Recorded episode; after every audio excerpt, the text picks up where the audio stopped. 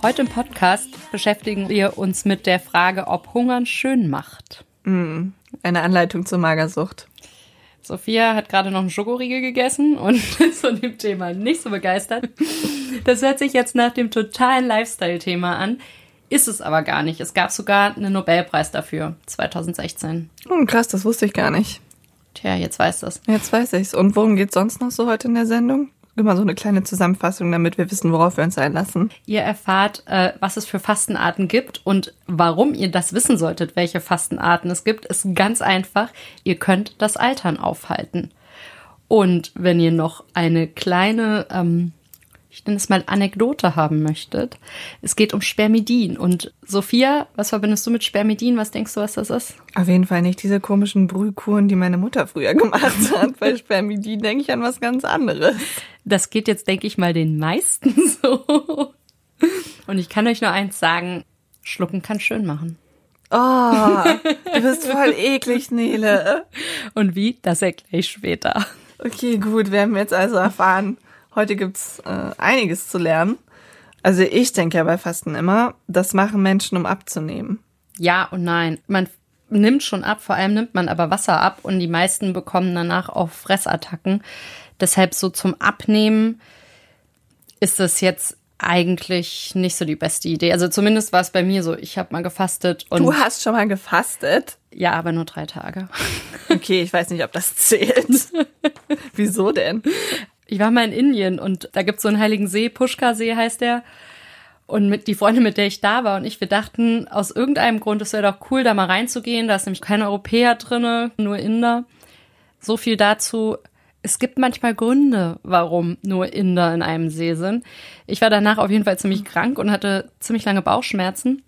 Und dann wusste keiner so richtig, ob das jetzt eine Nahrungsmittelunverträglichkeit ist. Und da hat dann mein Arzt gesagt, ich soll erst mal ein paar Tage fasten, damit man dann eben nach und nach gucken kann, welche Lebensmittel ich vertrage. Ach so, krass. Das heißt, dadurch, dass du in dem See geschwommen hast, da waren irgendwelche Bakterien drin, an die du nicht gewöhnt warst und die Inder kennen die aber.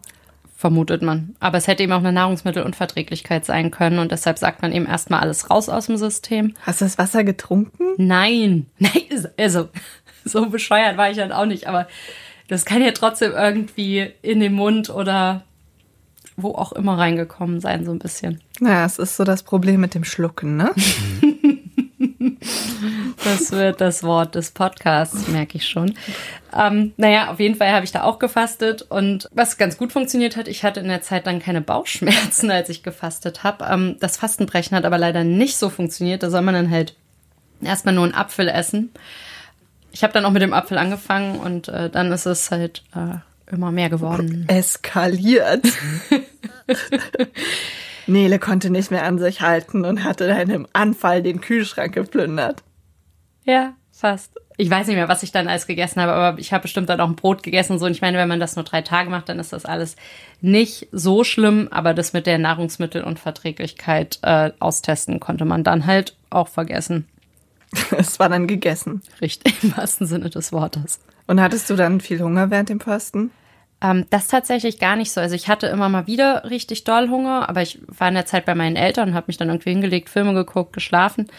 Ähm, was halt witzig war, der Hunger kam halt wie in so Wellen. Also so wie Liebeskummer, mal war da, mal war nicht da. Und dann wusste man aber auch wieder, okay, das dauert jetzt so eine halbe Stunde und dann ist wieder besser. Mit Liebeskummer. Mit dem Liebeskummer und dem Hunger. Tatsächlich, als ich mal so richtig Liebeskummer hatte, da habe ich drei Wochen lang nur einen Toast gegessen am Tag. Da habe ich also auch gefastet. Wow. Ich konnte einfach nicht mehr essen. Mir ging es einfach so schlecht. Ich habe die ganze Zeit nur geheult. Oh nein. Aber danach ging es mir dann auch gut. Ich habe immer so extrem Liebeskummer. Bei mir ist das immer so, so zwei bis drei Wochen so richtig schlimm. Und dann bin ich so, okay, das war's. Diese Person hat den Fehler ihres Lebens gemacht, als sie sich von mir getrennt hat. Ich kann das jetzt nicht ändern. Ich sehe nach vorne und werde ein genial grandioses Leben führen. Fick dich. Das ist aber eine gesunde Einstellung. Aber vorher habe ich drei Wochen lang bin ich so das heulende Elend. Also nee. richtig schlimm. Also ohne Essen und so. Ist vielleicht ja aber gut für meine Schönheit dann. Richtig. Und für, mein, für meine Jugend.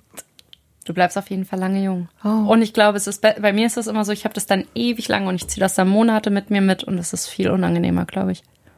Naja, ich meine, es ist nicht so, dass ich danach dann nie wieder einen schwachen Moment habe oder so, ne? Aber eigentlich bin ich schon eher so, kann man nicht ändern, dann kann man auch lernen, das Beste draus zu machen. Beneidenswert. Naja, zurück zum Fasten, was Sophia ja unfreiwillig macht. Ich habe das ja nur drei Tage damals gemacht, aber ich kenne halt auch Leute, die das irgendwie einmal im Jahr eine Woche machen. Oder ich habe auch mal von einer gehört, die es drei Wochen gemacht hat. Viele Leute fasten ja so in der Fastenzeit, ne? Wobei die ja auch nicht komplett auf.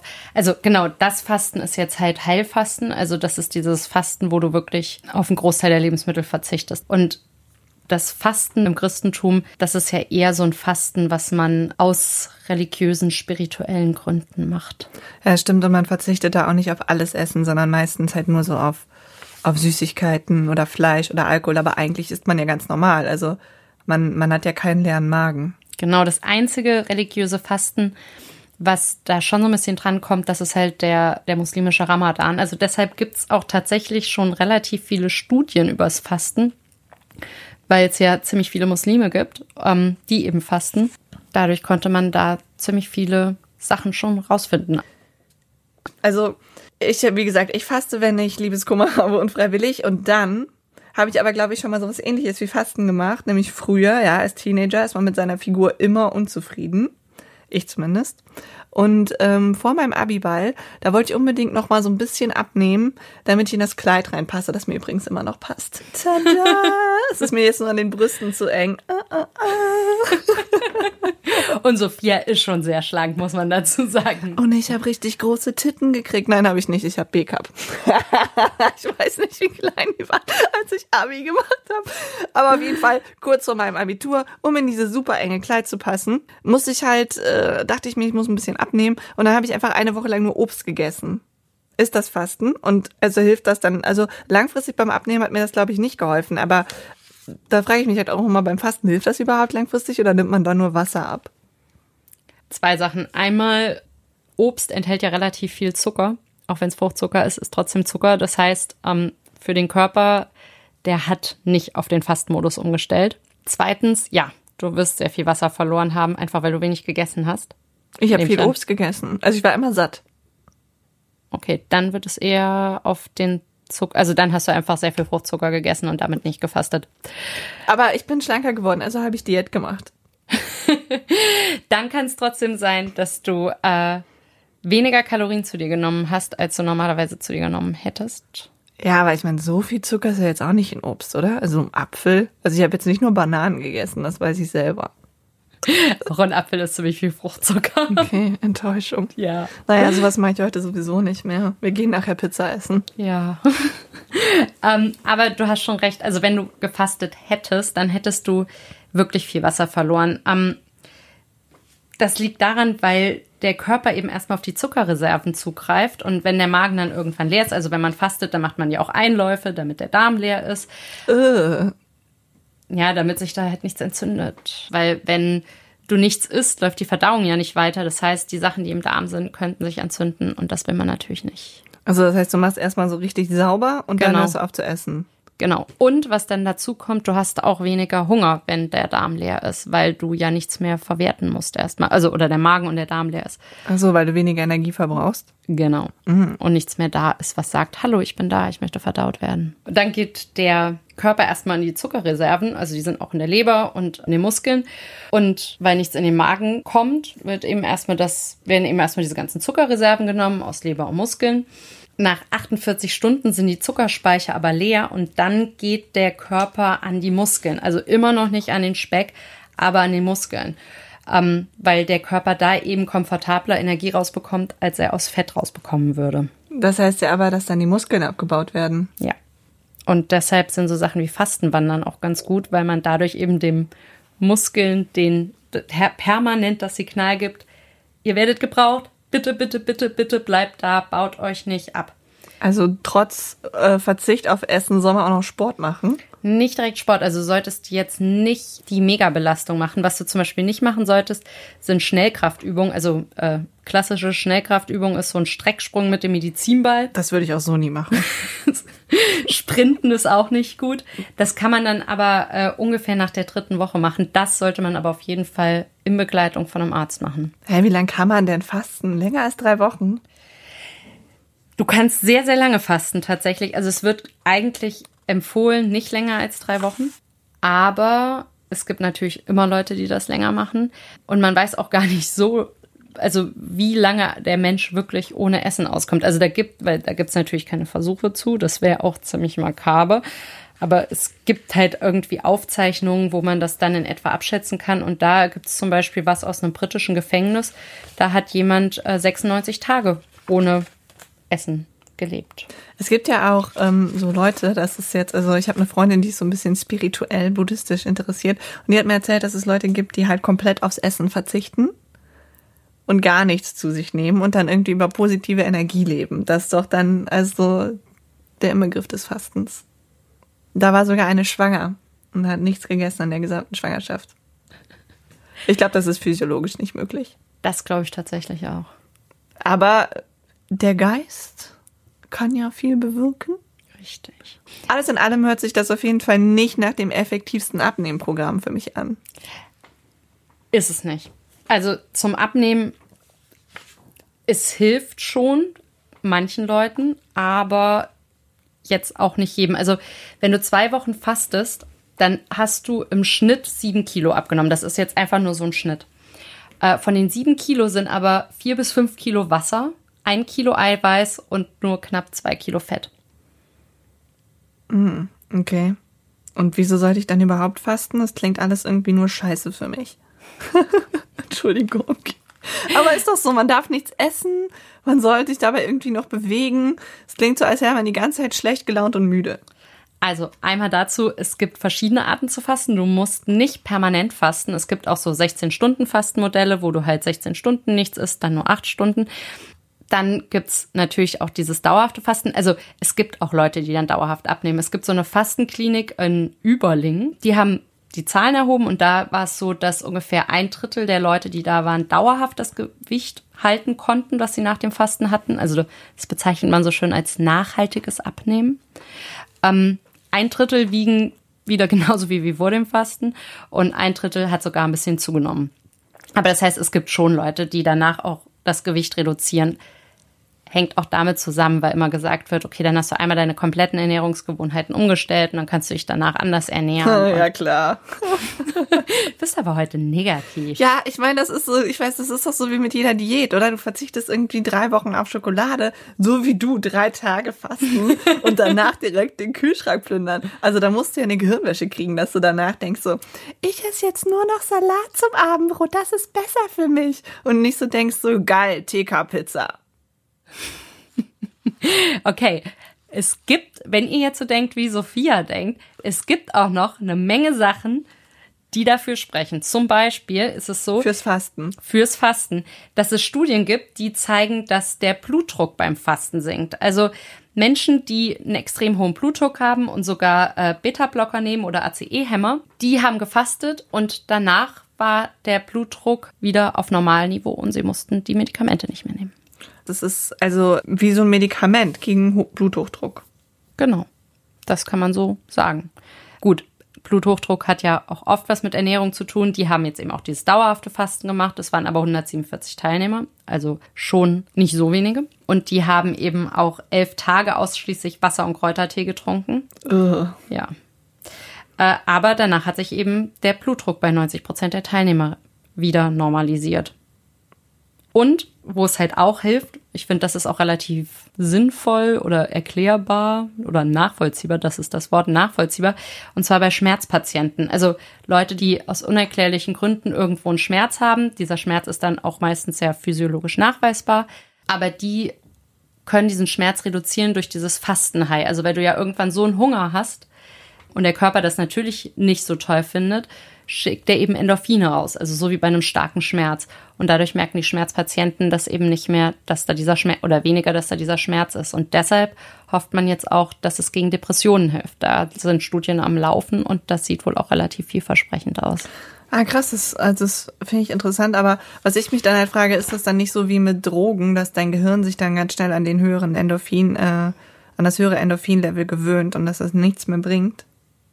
Und du kannst ja auch nicht ewig fasten. Oder sind das dann diese 16 Stunden lang nichts essen, 8 Stunden lang was essen? Also bei den Depressionspatienten waren das Langzeit, also längeres Fasten, ich glaube zwei Wochen. Und da geht's aber darum, die Leute einmal wieder in diesen Zustand reinzubekommen, glücklich zu sein. Also, dass du einmal aus diesem schwarzen Depressionsloch draußen bist, dann bist du wieder einmal happy und dann hast du praktisch wieder was, auf das du zusteuern kannst, wo du denkst, ah, so war das, da ging's mir gut, so will ich wieder sein, weil man das halt bei Depressionen oft vergisst, wie es mal war, wie gut es einem mal ging. Oh, okay. Praktisch die Motivation. Genau, dann hilft's auch gegen Asthma und, und teilweise wird es auch bei Chemotherapien angewendet. Also würde ich ein bisschen kritisch sehen. Da sind Studien dabei. Da wurde zwischen 5 und 52 Stunden vor, vor der Chemotherapie gefastet. Das ist so ein langer Zeitraum, wo ich denke, okay, wenn das in der Studie angegeben wird, weiß ich nicht, wie ernst ich das nehmen soll. Also manche Leute haben nur fünf und manche haben 52 gefastet. Genau. Also es ist eine hohe Varianz. Ja. Ja. Und ich finde, das in der Studie, weiß Klingt ich nicht. unseriös. Richtig. Da gab es dann aber auch noch, noch andere Studien zu. Da hat sich dann gezeigt, dass die Blutwerte eben besser sind. Dafür waren die Teilnehmer müde. Aber, also, ich habe ja jetzt keinen Krebs, hoffe ich. Und auch keinen Bluthochdruck und Asthma habe ich auch noch nicht. Allerdings habe ich Stauballergie. Vielleicht bringt mir da Fasten ja auch was. Wenn es was bei Asthma bringt, vielleicht auch beim Stauballergien. Aber nehmen wir mal an, ich hätte keine Stauballergie. Bringt mir Fasten dann trotzdem was oder hilft das nur bei schlechtem Gesundheitszustand? Ich kann mir sogar vorstellen, dass das, naja, wobei, ich weiß nicht, ob es äh, wirklich was bei der Stauballergie hilft. Aber ich hatte ja vorhin gesagt, äh, dass es relativ viele Studien aus dem Ramadan gibt.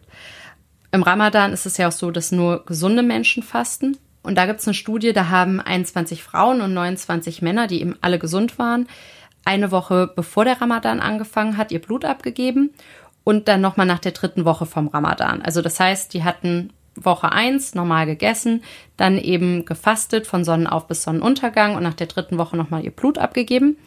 Und dann hatten sie weniger Entzündungsmarker im Blut. Ah, okay. Krass.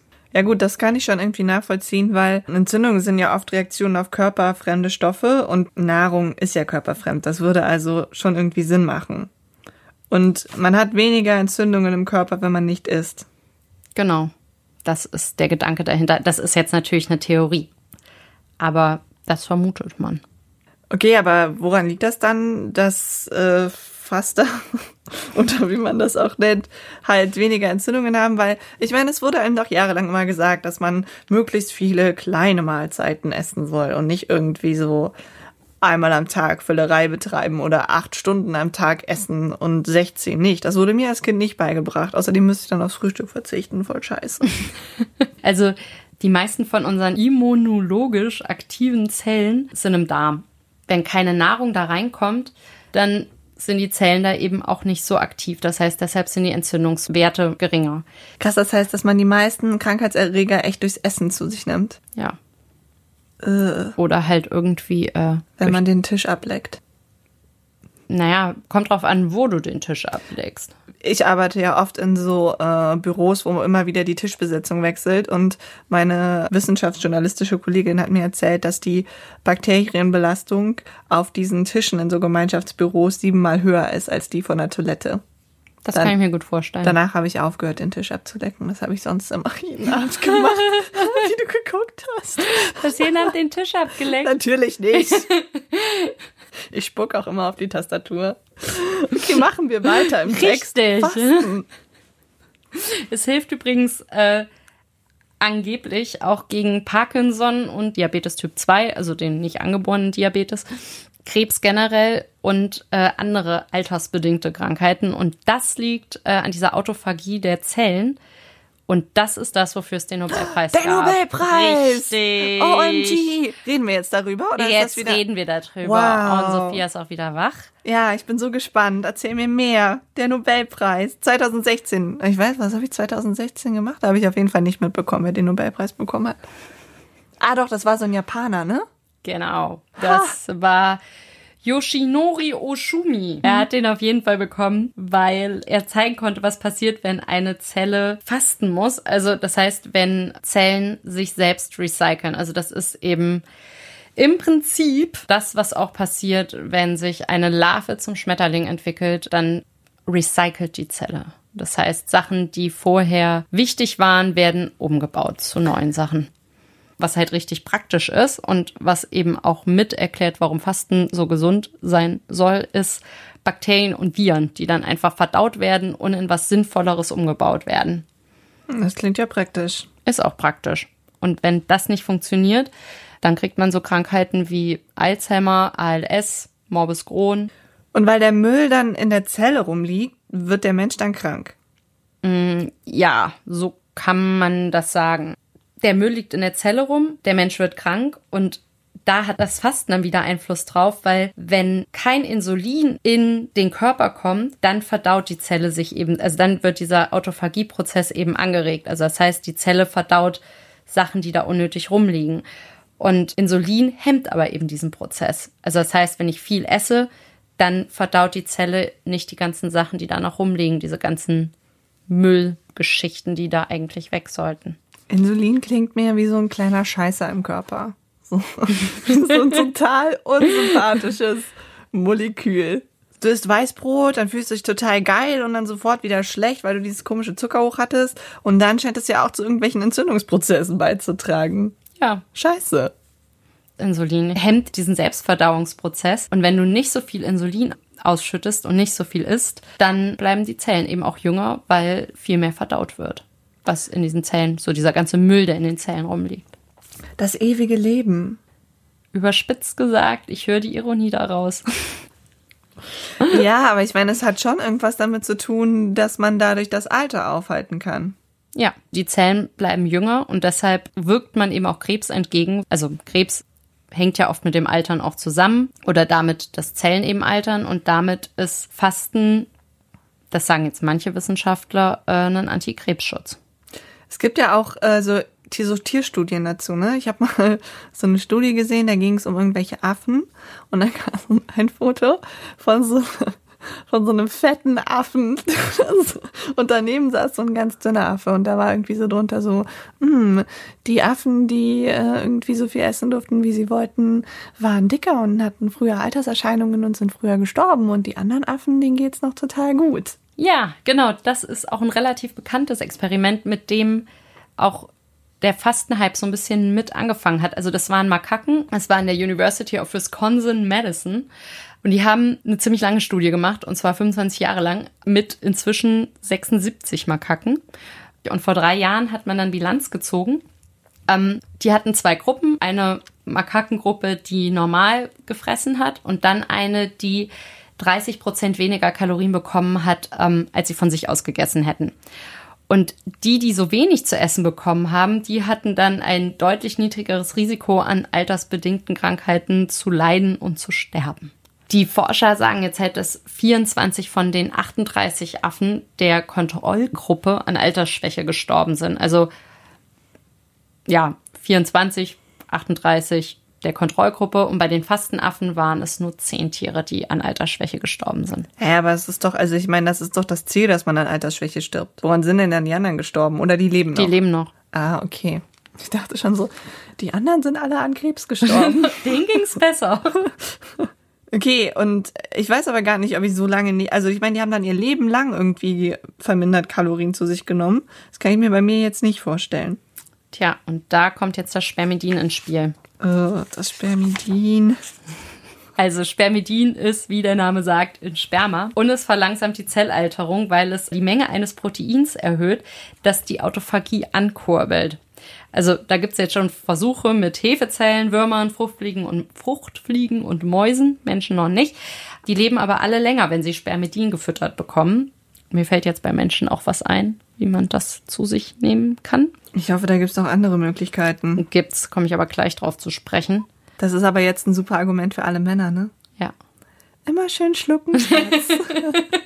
Das ist gut für deine Gesundheit. Und für deine Haut, dann kriegst du weniger Falten. Ja, genau. Ah. Die Forscher haben aber auch äh, Versuche mit Fruchtfliegen gemacht, also mit älteren Fruchtfliegen.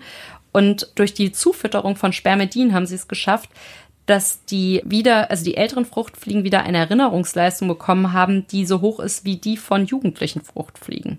Dass man von Fruchtfliegen auf Menschen schließt, das ist ja auch noch ein bisschen abstrakter als von Makaken, ne? Das stimmt.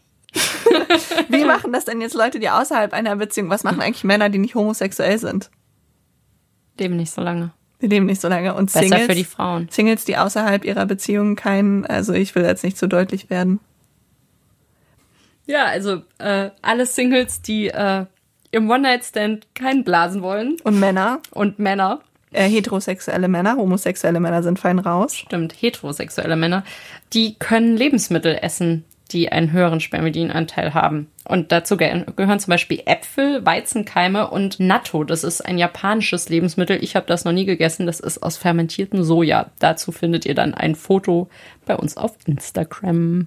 Es gibt äh, aber auch einen Blogger, also der ist Molekularbiologe und arbeitet an der Universität Graz und der hat einen Blog und da geht es zum Beispiel um Rezepte mit Zutaten, die viel Spermidin haben. Das geht halt entweder durch Lebensmittel äh, oder auch durch Sport. Also dadurch wird auch die Autophagie angeregt. Ah, okay. Krass. Oh, Sport. Falls es dich beruhigt, es gibt auch Leute, die nicht fasten sollten. Da gehörst du aber nicht zu. Also Wieso? schwangere Frauen, Wer weiß. stillende Frauen. Aber ich habe voll den niedrigen Blutzucker. Wenn ich nichts esse, dann kippe ich manchmal um. Dann solltest du auf jeden Fall mit deinem Arzt darüber reden, bevor du fastest. Ah, okay. Und also, du hast es ja jetzt echt intensiv recherchiert und mir auch echt viele Sachen erzählt, die ich vorher nicht wusste. Aber was denkst du jetzt eigentlich über das Fasten? es gibt verschiedene Fastenarten. Also ich glaube, dieses ganz lange nichts essen, also ich glaube schon, dass dann auf jeden Fall der Endorphinspiegel steigt und dass das bestimmt ein paar Menschen ganz gut tut, aber das ist natürlich nicht so alltagstauglich. Ich glaube, was aber ganz gut in den Alltag integrierbar ist, das ist dieses 16 Stunden Fasten, 8 Stunden Essen. Das machen ja auch mittlerweile relativ viele Leute. Ja, stimmt. Ich kenne Leute, die das machen. Die frühstücken dann aber nicht. Geht für mich gar nicht. Und das geht zum Beispiel für mich. Ich fühle mich dann sogar ganz gut. Wenn ich 16 Stunden nichts gegessen habe, das ist in Ordnung. Für mich wäre das, glaube ich, nicht machbar, weil, also ich stehe auf um sieben oder so und dann müsste ich frühstücken und dann esse ich aber nicht vor, vor acht oder neun, weil wir es nie schaffen, vor acht oder neun zu kochen. Das heißt, ich, also es ging bei mir gar nicht. Aber ich habe gehört, es gibt auch so andere Möglichkeiten, dass man nämlich einfach irgendwie einen Tag in der Woche nichts isst. Das geht zum Beispiel auch. Oder es gibt auch die Möglichkeit, drei Tage zu essen, zwei Tage nicht zu essen. Ach so, immer im Wechsel. Genau, immer im Wechsel. Was mich halt irgendwie schon so ein bisschen überzeugt hat, ist, dass ähm, die meisten Wissenschaftler, die daran arbeiten, dass die auch selbst fasten. Also meistens nicht unbedingt äh, dieses zwei Wochen nichts essen, sondern die meisten machen wirklich dieses 16 Stunden nichts essen, acht Stunden was essen oder zwei Tage nichts essen, drei Tage was essen. Und wie ist so deren Fitness und Alter? Sind die alle ganz jugendlich? Das weiß ich natürlich nicht. Ich habe nur die Bilder gesehen im Internet und die sahen, aber wie gesagt, die sahen da alle ganz fit aus. Und ich meine, wenn man da dran forscht und sagt, das ist super, dann wäre es auch schlecht zu sagen, nein, ich mache das nicht. Was die halt oft sagen, ist, dass sie ähm, jetzt zum Beispiel das an Feiertagen oder so nicht so ganz strikt durchsetzen. Und aber denkst du, wenn man das dann jetzt macht, also glaubst du, das ist echt was für jeden oder auf welche Sachen muss man da achten? Ist da nicht auch irgendwie die Gefahr, dass man sich so denkt, yeah, ich faste jetzt und dann ist es doch irgendwie nur so ein, also so eine Entschuldigung fürs Abnehmen oder so? Also ich sehe da auch irgendwie so Risiken, dass man dann doch Mangelerscheinungen kriegt. Du musst ja auch die Vitamine alle zu dir nehmen. Ich glaube, das ist gar nicht so das Problem, dass du genug Vitamine zu dir nimmst. Aber ich meine, die meisten Leute können ja schon relativ lange ohne essen. Also ich denke, was man nicht machen sollte, ist, wenn man sowieso schon eine chronische Erkrankung hat, dann einfach zu fasten. Man sollte da auch immer mit seinem Arzt drüber sprechen. Ich glaube aber, normal gesunde Menschen können das einfach mal ausprobieren und gucken, wie es ihnen gefällt. Und zu Fasten gehört dann übrigens auch kein Alkohol, ne? Genau, zu Fasten gehört auch kein Alkohol. Also bei diesem 16,8, da darf man nur in acht Stunden am Tag Alkohol trinken. Das heißt dann von 12 bis 8 Uhr abends zum Beispiel, wenn man ab 12 Mittagessen will. Muss man schon gleich zum Mittagessen einen Wein trinken. Naja, das muss man nicht. Man kann auch einfach gar nicht trinken. Ne? Oder so. Das ist übrigens auch so, dass Verzicht auf Alkohol ist auch ganz gut, um Krebs zu vermeiden. Zigaretten sind auch schlecht, habe ich gehört. Sophia muss was essen. Ja, ich habe echt Hunger jetzt. Das muss man mal sagen. Dieses ganze Gerede übers Fasten, für mich ist das nichts. Also ich, naja, vielleicht, ich glaube, ich wäre dann eher so hardcore, dass ich so zwei Wochen nichts esse, als jeden Tag. Ist das denn dann genauso förderlich, wenn ich irgendwie einmal im Jahr zwei Wochen nichts esse, wie wenn ich jeden Tag 16 Stunden nichts esse? Eigentlich hört sich das für mich ja nach was Konsequenterem an, was einen größeren Effekt hat, wenn ich das wirklich permanent durchziehe, als wenn ich so zwei Wochen so eine Radikalkur mache. Aber ich sehe mich eher zwei Wochen so eine Radikalkur machen, als das immer durchziehen. Also das sagen auch viele, dass diese Alltagstauglichkeit halt schwierig ist. Wobei da dann gesagt wird, es ist leichter, 16 Stunden zu fasten, als eben diese zwei Wochen dann durchzuziehen, weil da einfach die mentale Hürde viel größer ist. Und was jetzt wirklich sinnvoller ist, weiß man nicht so richtig, weil die Studien halt nicht mit beiden durchgeführt wurde. Also diese Affenstudie wurde halt nicht nochmal im 16.8 Modell durchgeführt. Deshalb ist das schwierig zu vergleichen. Also ich würde sagen, die Quintessenz aus diesem Podcast ist einfach schlucken und fröhlich weiter essen. ich würde sagen, einfach mal ausprobieren. Wir interessieren uns natürlich auch dafür, was ihr denkt zum Fasten. Nele ist ja ganz begeistert, ich bin immer noch etwas skeptisch. Habt ihr das schon mal gemacht? Was waren eure Erfahrungen? Macht ihr vielleicht dieses 16.8 oder 5.2? Das alles wüssten wir gerne. Außerdem finden wir es super, wenn ihr uns auf Instagram folgt. Wir gehen jetzt Pizza essen. Tschüss.